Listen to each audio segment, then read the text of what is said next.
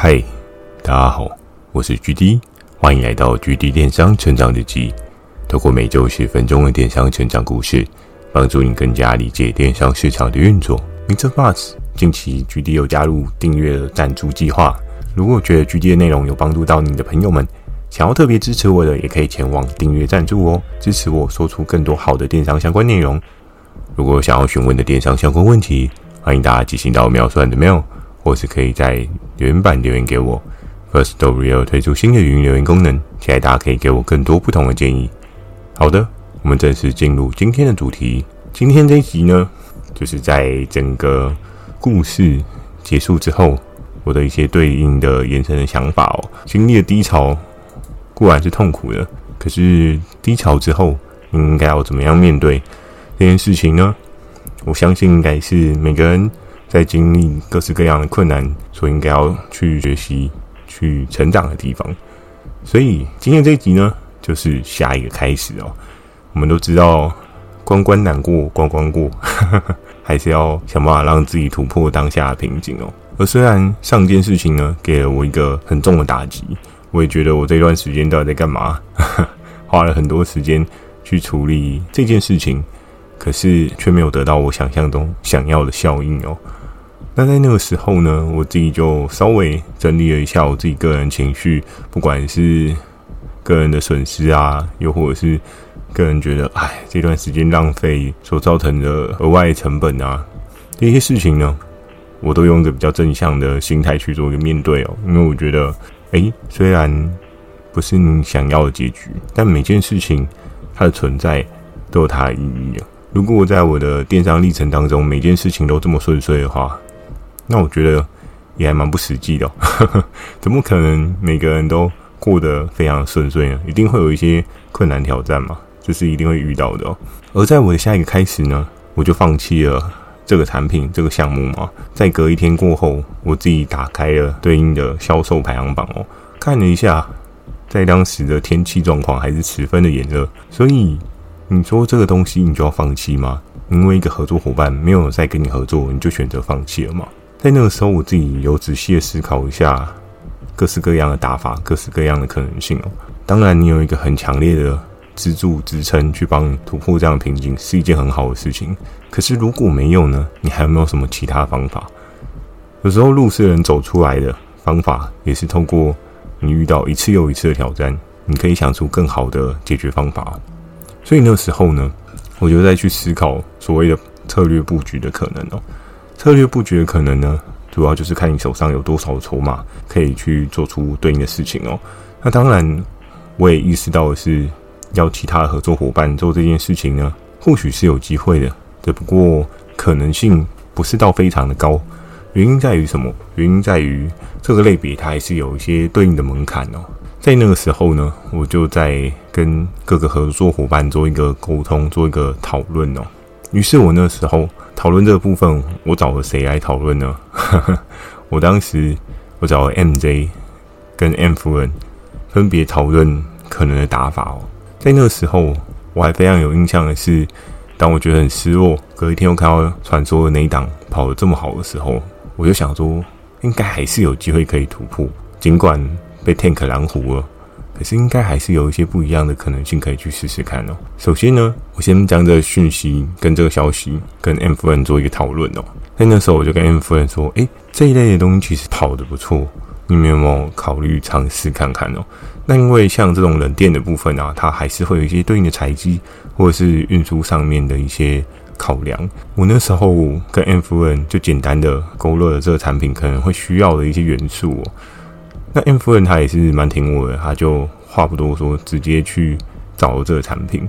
那这个产品呢，？OK，它是一个比较完整的报告，就是一个比较完整的分析哦。我针对这个产品，我觉得它的痛点、它的卖点，它需要靠什么东西才可以卖起来。然后呢，M 夫人接收到了这样的讯息之后，她也很认真的去做什么，去做一些研究哦。因为在平台端业务这边的研究报告呢，跟合作伙伴端那边所要做研究会有一段落差，怎么说？因为平台窗口我们不会接触到所谓的合作伙伴出货的状况啊，又或者是你采购啊、进货啊、包装啊各式各样的那些琐碎杂事，我们不会去干涉到。那当然，我知道有一些平台他们会强制的介入合作伙伴要使用的包材哦，但是在当时的我们呢，我们也并没有去做出一些对应的强制规范要求，所以就是让 Influence 他们自己去找出一个最适合自己的方式去做。我就简单的给他点到这边，也期待他这边可以有一些对应的后续效应跟一些发展了。而在那个时候呢，我跟 Influence 讨论完没多久，我大概跟他确认一下。实际的时程哦，还是说研究也需要花时间？那实际的时程可能要等研究告一个段落之后，才能够给一个比较明确的想法跟思维。而在那时候呢，我就过一段时间，因为刚好有一次电话跟 MJ 在讨论说，诶，有什么产品可以做？而那时候我就跟 MJ 讲说，诶，这个冷电的部分也还不错，你们可以考虑一下。相对来讲，我对 MJ 我就没有给他这么多的 information 哦，因为在我自己个人的排行里面，我还是觉得 NFN 在 MJ 前面很多，因为革命情感的深度较深吧。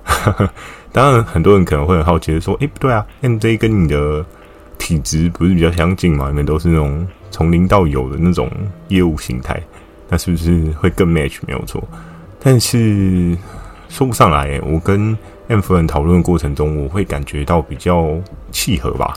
我会觉得，诶，Influence 他真的是很全心全意的在努力这个部分哦。我非常有印象的是，MJ 有时候他的一些小聪明、小想法，呵呵，我就会觉得，嗯，还是要留一手比较好。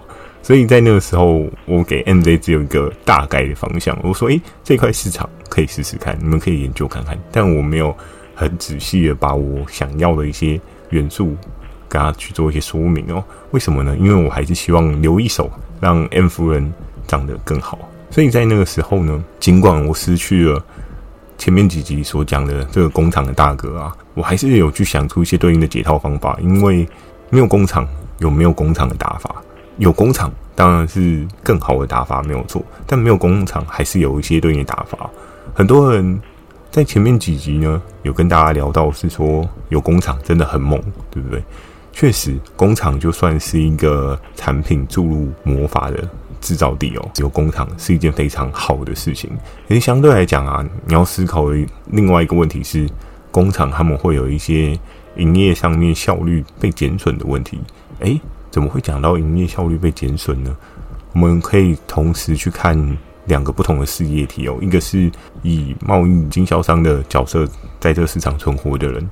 那另外一个呢，是以工厂端在这市场存活的人，两个人所要扛的对应的资金资本啊，就会有一段落差。怎么说呢？因为像工厂呢，它今天打开，它就会有对应的租金嘛，然后机器设备的维修费用嘛，人力耗材各式各样，就你可能看不见的隐形成本呢，都在这里面哦。以一个贸易商的角色来讲的话，当然你说贸易商的成本就很低嘛。也不尽然哦，可是贸易商他也是有一些对应的成本嘛，比如说像是人力啊、包货啊、物流啊这些，应该有做电商的朋友们都蛮了解的哦。就我相信，应该蛮多听众朋友应该都是贸易类型的这一种合作伙伴嘛。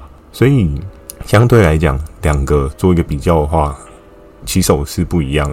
工厂有工厂的优势，合作伙伴有合作伙伴的优势哦。以速度面来讲的话。像之前有跟大家聊过的是，大哥他那时候打一些我自己想要的产品的时候，他也是需要走一些对应的流程哦。他不是说，哎，我今天问你，明天就出来。尽管是工厂，他们还是会有一些对应的产线排程哦。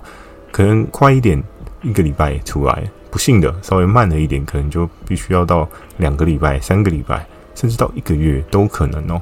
我们去想想，iPhone 都可以排一年才出一个新的一代，那工厂排程稍微久一点，这件事情也是非常合乎逻辑的哦。所以那时候呢，我自己就在思考是说，哎，我没有一个很坚强的工厂的阵容去帮我支撑的时候，我还可以用什么样的方式去打赢这场战争哦？那在那个时候呢，用运用自己手上的这些资源啊，找的一些贸易性质的合作伙伴，就是一个很好的态势哦。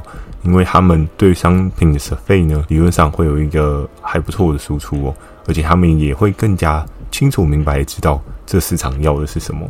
那在那个时候，M 夫人跟 MJ 呢就分头去找寻这个产品哦。两个人不一样的地方是在于，M 夫人她就是老板，但 MJ 跟我一样是业务性质哦。所以在决定权跟速度上面来讲的话，M 夫人会比 MJ 还要更快许多，因为他决定就是公司的决定，但 MJ 的决定他还必须要透过老板、老板娘或是各级的主管。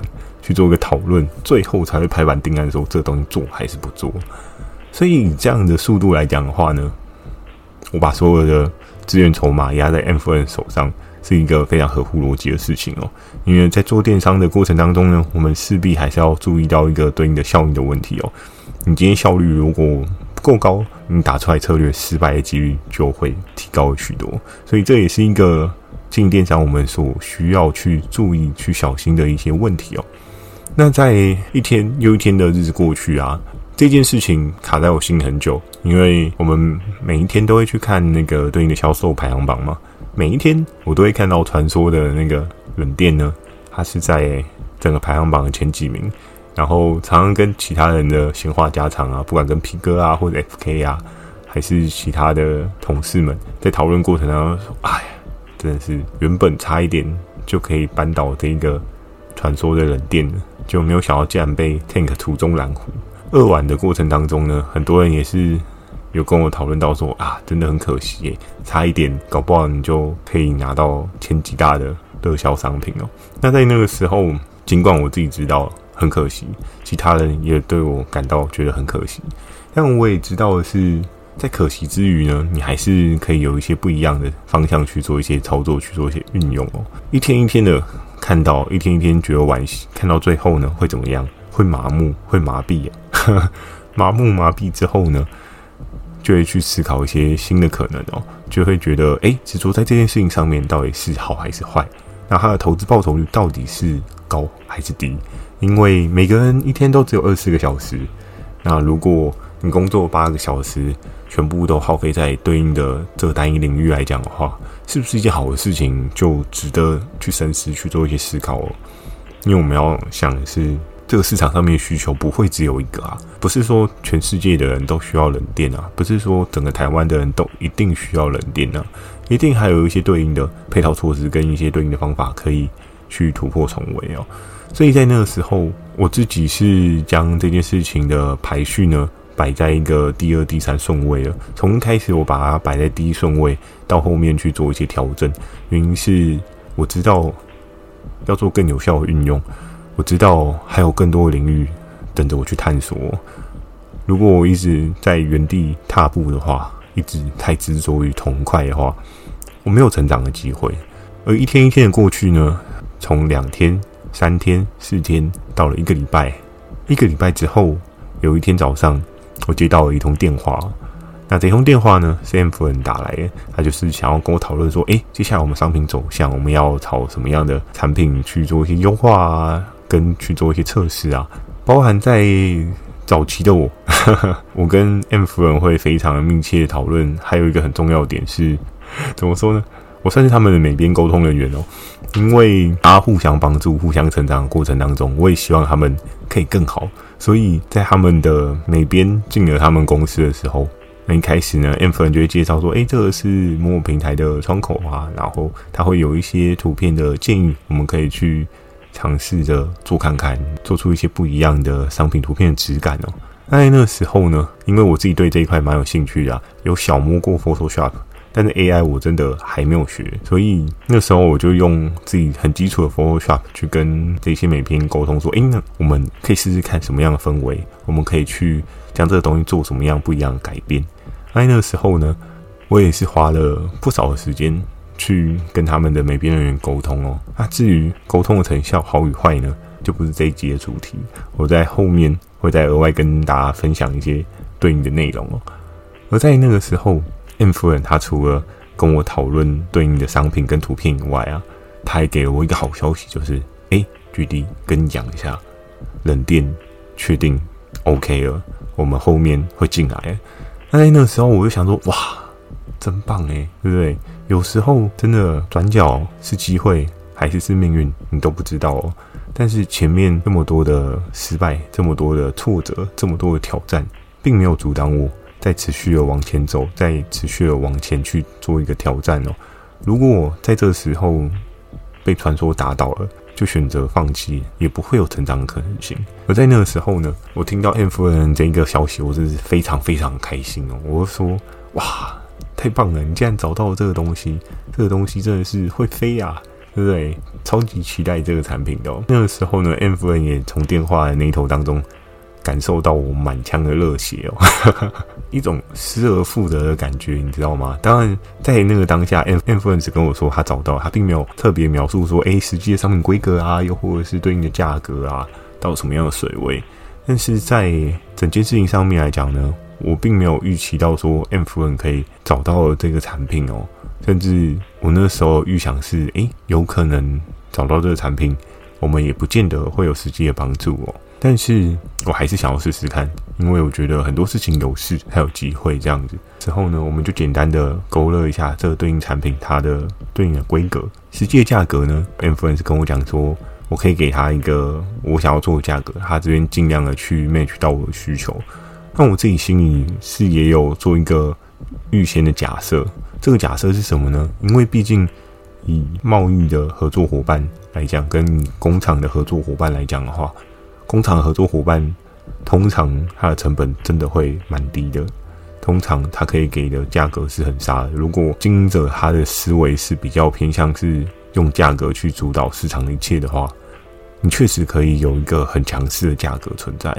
但如果假设今天是一个贸易商的角色来讲的话，他们可能上面还有一层的工厂，工厂的成本中间多了这一层呢。贸易的这个合作伙伴不可能完全不赚钱嘛，就没有人会做赔钱的生意啊。所以在那个时候，我自己心里大概也是有一个想法，就是，嗯，价格能不能跟到，这可能是另外一个问题。但是我们先求有，再求好嘛。而且我们后来我思考了一下，为什么我觉得这件事情是可行的，原因是在于传说的那个合作伙伴，他也是贸易商的体质。那如果这么厉害的产品，他也是贸易商的体质，就代表。其实以贸易商的体质来讲的话，一定可以做得到。那就是在于你是不是有这个能力、有这个能耐去赚这个对应的钱哦。当你只要有这个能力跟能耐去赚对应的钱的话，一定就有办法跟到。那我也相信 M 夫人她有这个能力可以去做对应的事情，去做对应的突破。而在那个时候的讨论过程当中啊，我是非常开心的，终于又被我抓到一把武器。再跟传说再对决一次哦。那至于这一个产品，它是最后迈向了成功的康庄大道呢，还是说它还是走一个失败的结局呢？这件事情，我就在后面再跟大家慢慢去做一个讨论跟一些分析哦。因为最开心的事情莫过于此，我们就停留在这个开心就好了，不要再继续往下走了。好的。那今天的分享呢，就到这边。喜欢今天内容，也请帮我点个五颗星。如果想要询问电商相关问题，也欢迎大家寄信到秒算的 mail，或是可以在留言板留言给我。对了，我现在在 Mr. Box 有开启一个对应的赞助，如果你有一些对应的电商相关问题呢，可以使用描述栏上面的赞助链接，或者是订阅链接，可以帮助我提供更多优质、更好的内容给大家。你的支持就是我成长的原动力哦。好的，那如果你有想要说几句话给我呢？First Story 贴心的推出语音留言功能，现在大家可以给我更多不同的建议。我会在 Facebook 跟 IG 不定期的分享一些电商小知识给大家。记得锁定每周二跟每周四晚上十点的《GD 电商成长日记》哦。差点又忘了今天的这个问题呢，要跟大家聊到什么？今天这个问题呢？是想要问问看看，诶、大家有没有跟工厂合作过的经验哦？没有工厂，有没有工厂的打法？但如果你接触到工厂，搞不好会有不同的故事，这也都很难说。我也蛮好奇，是不是有听众朋友，诶、欸，自己就是工厂，那你也可以跟我分享一下你在进工厂的一些想法啊，或者是一些辛酸历程。我相信，尽管我说工厂都很威，但工厂真的也有工厂辛苦的地方。我也蛮期待大家可以跟我分享一些你个人的生活历程这样子。好的，那如果刚好不巧的，诶，大家都不是工厂，大家都是经销贸易商，没有关系，你也可以跟我分享一些你自己生活你觉得好不容易又转弯的故事，那也是一个蛮值得期待的事情哦。好，祝大家有个美梦，大家晚安。